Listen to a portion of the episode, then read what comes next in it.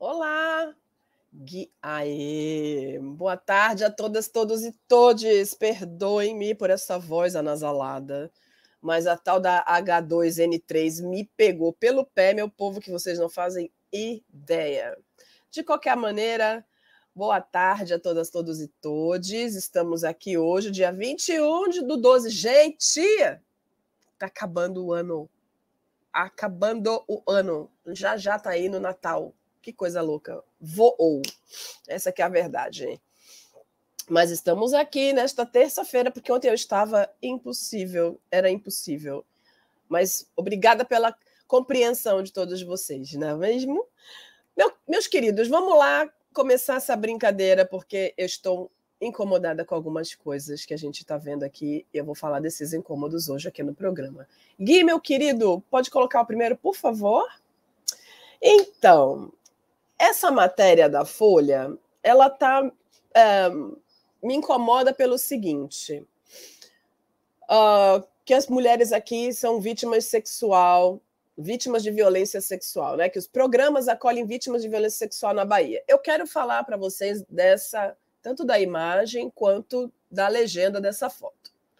Caroline de Jesus, 21 anos, na Casa Rosa de Cândido Sales, cidade baiana, junto à BR-116, rodovia na qual ela se prostitui.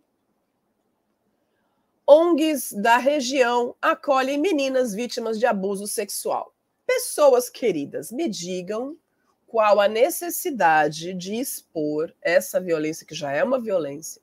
Estamos falando de uma menina negra que, por uma, condições das quais a gente não conhece, precisa se prostituir para poder comer. E elas ainda sofrem violência sexual. A prostituição é uma das, maior, das mais antigas profissões da história. Portanto, não há que ter uma, um juízo de valor sobre esse processo. Escolher ser prostituta ou ser prostituta muitas vezes não é uma escolha. E aquelas que escolhem, a gente bem sabe que fazem programa e que ganham 3, 4 mil reais. Não é o caso desta menina. E se ela foi acolhida por uma ONG contra violência contra mulheres, é porque ela sofre profundamente por essa situação a qual ela está exposta. Então, assim, a minha primeira crítica aqui vai a forma com que esse jornalista colocou na capa da Folha uma legenda que coloca uma vítima como se ela fosse culpada da própria situação. A gente está falando de pessoas. Agora eu quero mostrar a segunda imagem. A segunda imagem, por favor, Gui. Ai, ai, que coisa bonita! Então, é disso que se trata. Com grupos menores, famílias retomam encontros no Natal. Ai, que coisa bonita. É a gente ver esse povo todo, lindo e maravilhoso, cheio de grana, sem precisar passar por situações um, vexatórias, se reunindo para a ceia de Natal. Vamos lembrar daquela menina que não tem o que comer. Estou falando de duas imagens que estavam na mesma página. Na mesma página. Então é isso. Essa é a realidade da comunidade negra, a miséria, a desumanização. E essa é a imagem da família branca, né? É nesse lugar que está a branquitude. Sempre assim, sendo mostrada como pessoas que estão muito bem, obrigada, que não passam por esse tipo de problema, e a gente sabe que não é verdade, mas a gente também sabe que muitas meninas que são prostitutas e que elas têm a tez clara, elas são prostitutas em um outro nível, não é no mesmo nível que a Caroline. Pois é, minha gente. Assim, é o primeiro choque de realidade do dia. É, isso me incomodou muito, porque é aquilo que a gente fala sempre, né? De reforçar certos estereótipos, de reforçar certas imagens que vão ficar no imaginário das pessoas e que vão ficar literalmente grudadas na cabeça das pessoas, fazendo com que elas realmente acreditem que esse lugar é o lugar do corpo negro. O lugar da miséria é o lugar do corpo negro, periférico. O lugar da riqueza é o lugar do branco. a branquitude mantém o seu espaço. A próxima, Gui, por favor.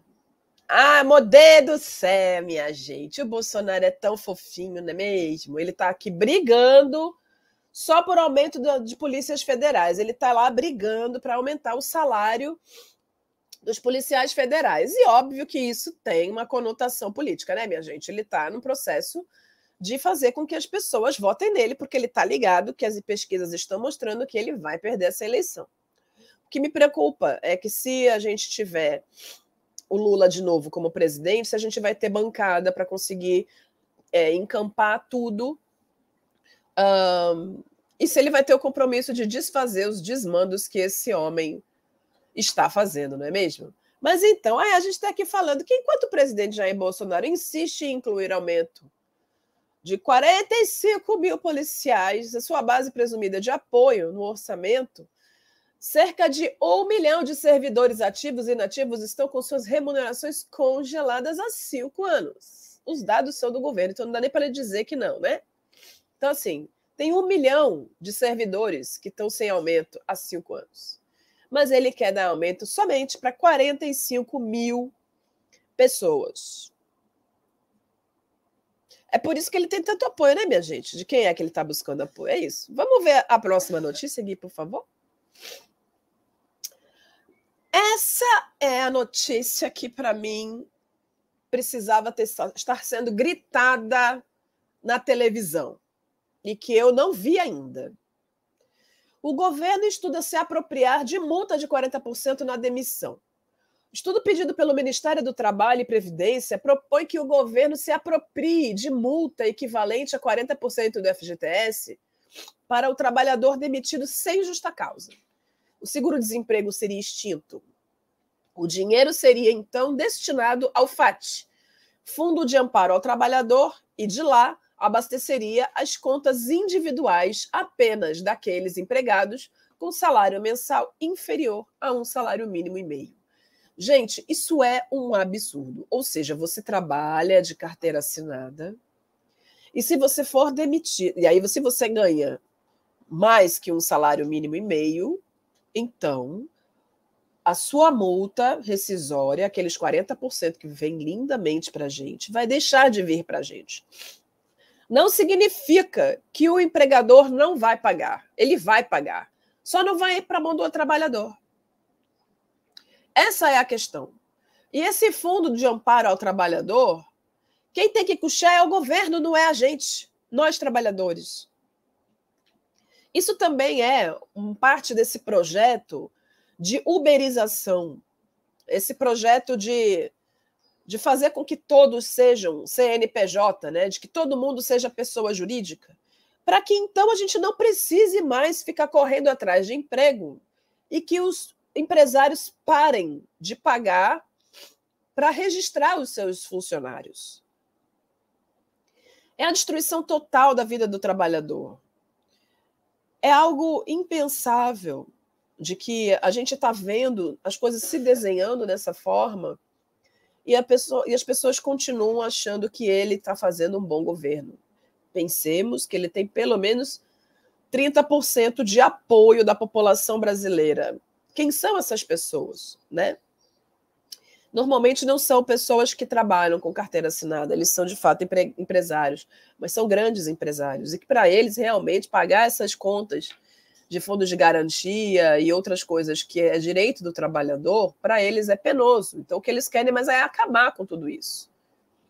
Mas é muito triste a gente perceber como a demonização dos sindicatos e como a um, desqualificação do que é ser trabalhador nesse país está gritando.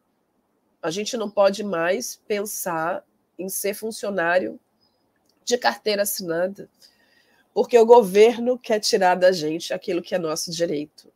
Abram os olhos, pessoas, por favor, abram os olhos. A próxima, por favor, Gui. Aqui é mais uma dessas notícias que a gente está vendo a culpabilização, a culpabilização daqueles que são vítimas Aglomeração na Cracolândia volta a subir e já supera nível pré-pandemia. Gente, vejam bem, essas pessoas não são tratadas nem como pessoas. Se vocês pararem para prestar atenção na cor da pele das pessoas que estão para lá desse cordão da Polícia Militar, porque para cá, né? O cordão da Polícia Militar a gente está vendo, mas para o lado de lá, quem são os miseráveis, né? E o processo da Cracolândia, ele passou de ser uma questão de segurança pública. Ele é um problema de saúde pública. Essas pessoas são vítimas. E se essas pessoas estão ali, é porque elas não têm onde morar também. E se elas não têm onde morar, óbvio que elas vão ficar próximas umas das outras. Não se pode culpabilizar as pessoas que não têm a menor condição de ter uma vida um, mais próxima daquilo que a gente chama de humanitária. Quando a gente criminaliza a galera que está morando na Cracolândia, a gente está tirando uh, a humanidade daqueles corpos. A gente está fazendo um pré-julgamento, entendendo que aquelas pessoas estão ali porque elas querem. A gente não sabe o que aconteceu com aquelas pessoas. É necessário um trabalho de humanização do governo municipal, estadual, federal, para tratar essas pessoas como humanos que são. Acho incrível que a única estrutura que ainda está ali dentro daquele espaço é a igreja evangélica. E aí depois a gente se pergunta por que, que, a, que, a, que a igreja evangélica é tão forte, né? tem as bancadas tão fortes. Porque são eles que estão ali, que têm coragem de entrar nesses espaços para fazer um trabalho que muitas vezes a gente acha que é difícil, mas que é necessário. Padre Lancelotti também faz um trabalho maravilhoso ali. Então é muito importante que a gente pense. Existem também algumas coisas ligadas ao que a gente está chamando agora de racismo ambiental. As pessoas, dentro dos seus espaços, elas têm colocado algumas pedras, elas inserem pedras para que seja impossível que alguém deite naquele espaço. Isso é o que a gente chama de racismo ambiental, sim, porque você está dizendo: não deite aqui, não te quero aqui. A pessoa só tem o chão para dormir, mas nem isso ela pode, porque incomoda algumas pessoas. Então precisamos parar de olhar para essas imagens né, com, com esse olhar desumanizador. São pessoas precisando de socorro. Aquilo é um problema de saúde pública. E se a gente ainda está numa pandemia de Covid, agora a gente está com essa tal de H2N3, é necessário que olhemos para esses espaços e que esses espaços sejam também prioritários nas vacinações, tanto da gripe quanto da Covid. Porque essas pessoas também podem morrer e essas pessoas também podem virar vetores. A gente precisa olhar para esses lugares com cuidado e humanizar esses corpos. Próxima imagem, Gui, por favor. Então, né, minha gente? Aí a gente está aí falando, ah, vai tirar os 40% do, do trabalhador para quê?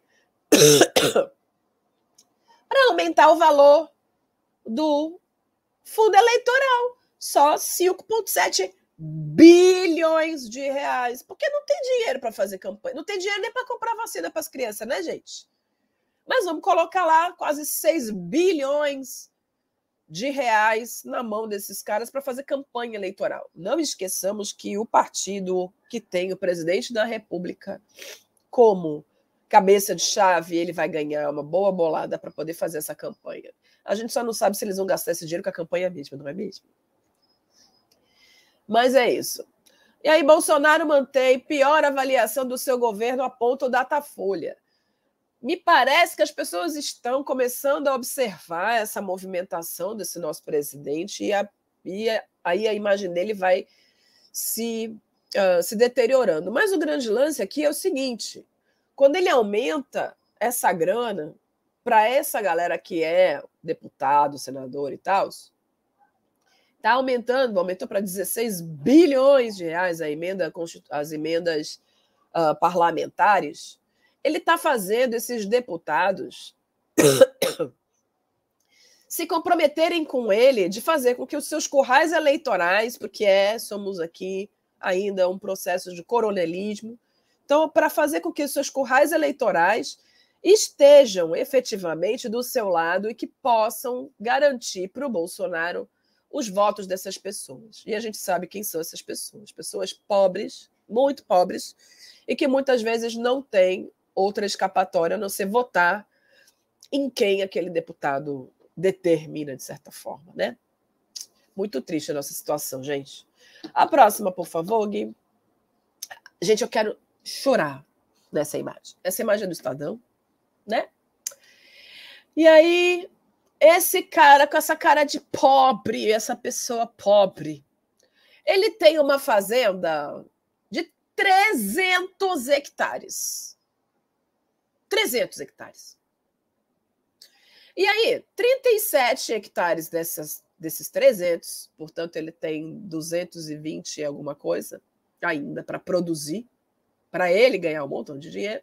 Então, 37 hectares desse espaço todo, eles criaram uma reserva particular do patrimônio natural. Quero dizer uma coisa para vocês. Vocês sabem, né, que quem morava na, na, nessa parte de onde é fazenda eram os indígenas, né, gente? Para onde foram os indígenas? E a gente está falando aqui do Cerrado, né? Em Goiás. Ali tem uma série de comunidades indígenas. Para onde foram as comunidades indígenas que moravam ali? Por que, que não fazem matérias assim, lindas e maravilhosas, falando das comunidades quilombolas? Que se não fosse por causa delas, não, a gente não teria mais água. Que se não fosse por causa delas, a gente não teria ainda no estado de São Paulo Mata Atlântica. Porque é o trabalho deles, dos quilombolas e dos indígenas, que a gente ainda tem alguma alguma mata atlântica. Então, diz fazer festa, porque o cara tem 37 hectares de 300 300 hectares de fazenda. E aí ele faz o que com o resto, né, minha gente? Mas é isso, ai, que legal. O cara tem 300, mas 37 desses 300 ele colocou ali para fazer de reserva. Aí faz uma foto grandona na capa do Estadão para mostrar como aquele cara é legal. Mas vai de novo naquele processo, né? Ele é legal, ele é um cara consciente. Dos 300, ele deu 30 e 7. Mas é um absurdo agir como se isso fosse a coisa mais linda do mundo. Ele não tinha que pegar 300 hectares. Ele não tinha que ter 300 hectares. Ele tinha que deixar o povo tradicional lá. Porque quero saber o que, que a família dele fez antes para ele ter essa, essa terra toda. Quem são as pessoas que ele já teve que matar? E se não foi ele, os, ante, os anteriores a ele. É disso que se trata. A próxima, por favor, Gui. Ai, gente, olha, eu amo o tio Lulinha. Eu amo, amo, amo, amo, amo. Mas eu estou preocupada com esse negócio dele com o Alckmin. Mas ok. Isso é uma, uma questão minha, particular, né? Se bem que não é só minha, tem muita gente meio meio preocupada. Mas vamos lá, tem três coisas aqui que para mim são importantes. Que a Anvisa pede proteção policial para os servidores. Olha que coisa mais maluca. A Anvisa liberou então a utilização da vacina da Pfizer nas crianças de 5 a 11 anos. E o presidente da República não quer vacinar nossas crianças, gente. Sabe, tipo, qual é o problema desse cara? E agora quando ele estimula as pessoas a quererem saber o nome das pessoas que estão envolvidas nesse processo de levantamento do nome das pessoas, isso é uma ameaça concreta. Bolsonaristas são malucos e eles partem para a violência sem grandes, sem ter grandes motivos para isso. Portanto, é necessário sim que eles tenham proteção, porque a gente precisa ser protegido também. Mas olha, nem Deus está dando conta de proteger a gente contra esse cara porque é isso. E aí, nosso querido Lula fez um jantar junto com o Alckmin. Gente, pense no jantar num restaurante chiquetérrimo, um monte de gente, jornalistas, um monte de gente para entender o que é essa possibilidade Alckmin-Lula, né? E é isso. Agora vamos ver. O que me, me choca um pouco é essa situação política atual e se gastar tanto dinheiro com um jantar para fazer essa essa um, falar, falar efetivamente dessa junção, né, do Alckmin com o Lula. É, me parece estranho, na verdade, PSDB. Eu sei que ele não está mais no PSDB, mas ele é PSDB desde sempre. Então, PSDB com PT, para mim, fica é esquisito ainda de, de digerir. Mas a gente não tem muitas possibilidades de pensar em outra coisa, né? Então vamos lá. Eu queria que, por favor, Gui, você voltasse naquela imagem mesmo, por favor. Aí eu quero aqui mostrar mais uma vez, enquanto o Lulinha faz essa, esse processo, e aí eu vou criticar, meu querido, sim, porque a gente também critica quem a gente gosta. Gastou esse monte de dinheiro para fazer esse, esse jantar, é a galera da comunidade que está se juntando, se reunindo para fazer entregas de cesta básica nas comunidades. Então, e aí eu, eu queria fazer aqui uma um pensamento a partir de uma, de uma fala de uma, de uma militante também, de uma doutoranda também, a Eliette Barbosa, que fez uma, uma provocação esses dias, falando que ela acha importante sim que se faça um trabalho é, de, de entrega de cesta básica. Porque quem não tem nada é bom que tenha alguma coisa. Mas uma coisa que ela falou é que eu fiquei pensando depois ela se diz contra a entrega de cestas básicas assim organizadas como são. Porque essas cestas básicas elas vão prontas com determinadas coisas que a gente não sabe se aquelas pessoas podem comer. Se aquelas pessoas querem comer aquilo. Se aquelas pessoas. Enfim. Aí o pessoal diz, ah, mas não tem nada, vai comer o que tem. Não, gente. A gente não consegue comer o que. Assim, a gente escolhe as coisas. E isso também é uma forma de desumanizar, apesar de ser uma ação. Uh, apesar de ser uma ação importante do que está acontecendo agora. Então, entendo que a gente pode pensar nesses processos de vale gás, vale compras, como uma possibilidade concreta de dar para essas pessoas a liberdade de escolher o que elas querem, porque é importante sim que se dê a, a cesta básica. Mas, é, de verdade, me pergunto quem está efetivamente ganhando com isso. Porque a gente tira dessas pessoas a humanidade de escolher aquilo que elas querem colocar nos seus pratos. Eu fiquei pensando muito nisso, porque existem algumas iniciativas, por exemplo, com o pessoal do MST, que tem uma horta orgânica e que eles vendem a um preço muito legal os seus produtos para fazer fortalecer essas, essas hortas e dar um, um, um, um alimento saudável para as pessoas. Uh, as cestas de higiene, né? Tem uma série de outras coisas que as pessoas estão precisando para além do arroz, feijão, óleo e lata de sardinha. Não estou só crítica, não estou no processo crítica efetiva desse processo. Mas eu acho que faz muito sentido quando Eliette fala que a gente tira a humanidade dessas pessoas, quando a gente não permite que elas escolham o que elas vão colocar em suas mesas. É só para pensar, ok? A próxima, por favor, Gui.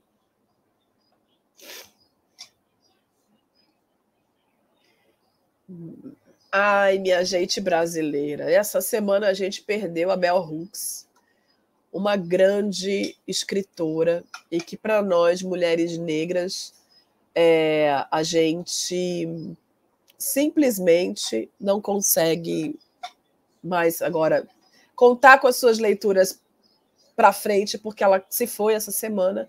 Então a gente precisa ler Bell Hooks do começo do seu começo. E por isso que para mim hoje é importante fazer essa dica de leitura o E Eu Não Sou Uma Mulher, é um livro de Bell Hooks, é o primeiro livro de Bell Hooks, e ele fala de uma do seu posicionamento. Eu queria explicar uma coisa, porque muita gente está corrigindo o nome de Bell Hooks e colocando em caixa alta, em letra maiúscula. O nome de Bell Hooks é colocado assim, em letra minúscula, propositalmente. Esse nome é o nome da avó de Bell Hooks. Então ela não é essa avó. Portanto, ela não é efetivamente Bell Hooks. Então, ela coloca em letra maiúscula para dizer: estou fazendo uma homenagem à minha avó. E aí, não corrijam o nome dela, O nome dela é assim mesmo, Bell Hooks, a escritora, é assim que escreve, ok? Bom, a dica de leitura, então, é E Não Sou Eu Uma Mulher. O primeiro livro da escritora negra e ativista Bell Hooks é um clássico da teoria feminista. E Eu Não Sou Uma Mulher tornou-se leitura obrigatória para as pessoas interessadas nas questões relacionadas à mulheridade negra e na construção de um mundo sem opressão sexista e racial. Sojourner Truth, mulher negra que havia sido escravizada e se tornou oradora depois de liberta em 1827, denunciou em 1851, na Women's Convention, no discurso que ficou conhecido como Ain't I a Woman, que o ativismo de sufragistas e abolicionistas brancas e ricas excluía mulheres negras e pobres. A partir do discurso de Truth, que dá título ao livro, Hooks discute o racismo e o sexismo presente no movimento pelos direitos civis e no feminista, desde o sufrágio até os anos de 1970. Eu tenho para mim, minha gente brasileira, que se vocês lerem este livro, vocês vão entender por que, que a gente diz que tem uma, uma diferença concreta entre feminismo negro e feminismo. A Bell Hooks faz esse trabalho de colocar para a gente, dentro desse livro, essa explicação. Vale super a leitura. Agora, a nossa dica cultural. Coloca aí, meu querido Gui. Marighella é a nossa dica. Gui, coloca para mim o trailer, por favor. Nós não somos marginais. Nós não somos bandidos. Nós somos revolucionários que lutam pela liberdade do povo que foi roubada pelo golpe militar.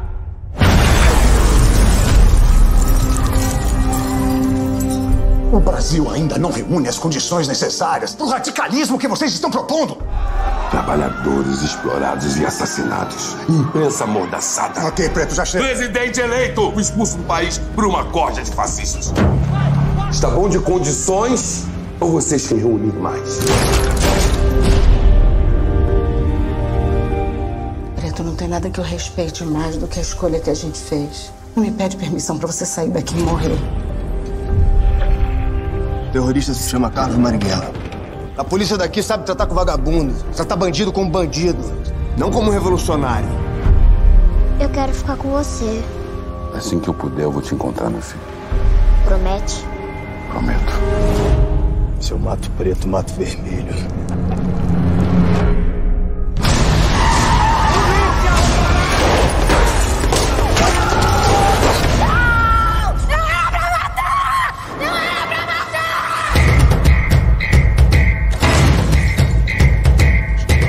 Do Marighella. Em menos de um mês, Marighella vai estar tá morto. O que você precisa? Apoio. Que tipo de apoio? Total. Cadê a porra do Marighella? O medo da origem ao mal. Justiçamento nunca foi o objetivo da nossa luta. O objetivo foi. da nossa luta é combater a ditadura e todos que dão sustentação a ela. Vocês precisam sair daqui. Todos vocês. Vai! As pessoas precisam saber que no Brasil tem gente resistindo e que essa luta é justa com você, porque daí vier.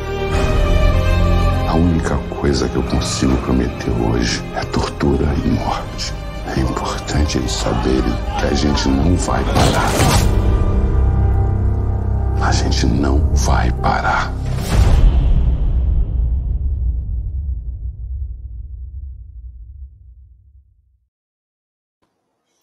Pois é. O filme ainda está nos cinemas, mas também está nas plataformas online. E eu não vou ficar fazendo aqui, né, spoiler, no, nem vou dizer com qual plataforma tá, porque vocês sabem. Mas, gente, vale muito, muito, muito a pena. Muito a pena. É muito importante assistir esse filme, porque ele é o retrato da nossa história passada, recente. Mas se a gente não tomar cuidado, essa história pode se repetir. Agora, meu querido Gui, coloca aí um pouquinho de quem que a gente vai ver na reprise de quinta-feira, por favor. A gente tem dificuldade de empreender porque é a gente que está pondo o valor na nossa mão de obra. Então, por exemplo, eu vou vender um brinco, eu calculo, poxa, eu gastei 5 reais de matéria-prima, então vou vender de 10, mas porque mais que isso não posso. Em nenhum momento eu falei, ah, eu gastei 5 horas para fazer esse brinco. Então a gente vem de uma cultura que a nossa mão de obra não tem valor, tá. ou quando vem, é, passa a ter valor, ela tem um valor muito baixo.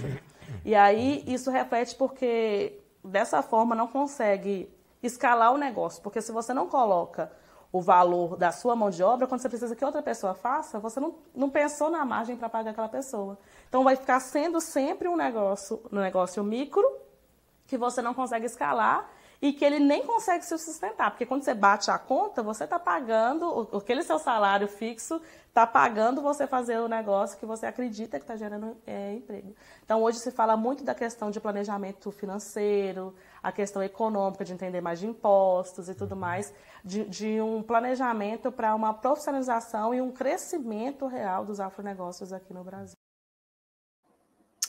Pois é, gente. Economia é o assunto da reprise de quinta-feira agora.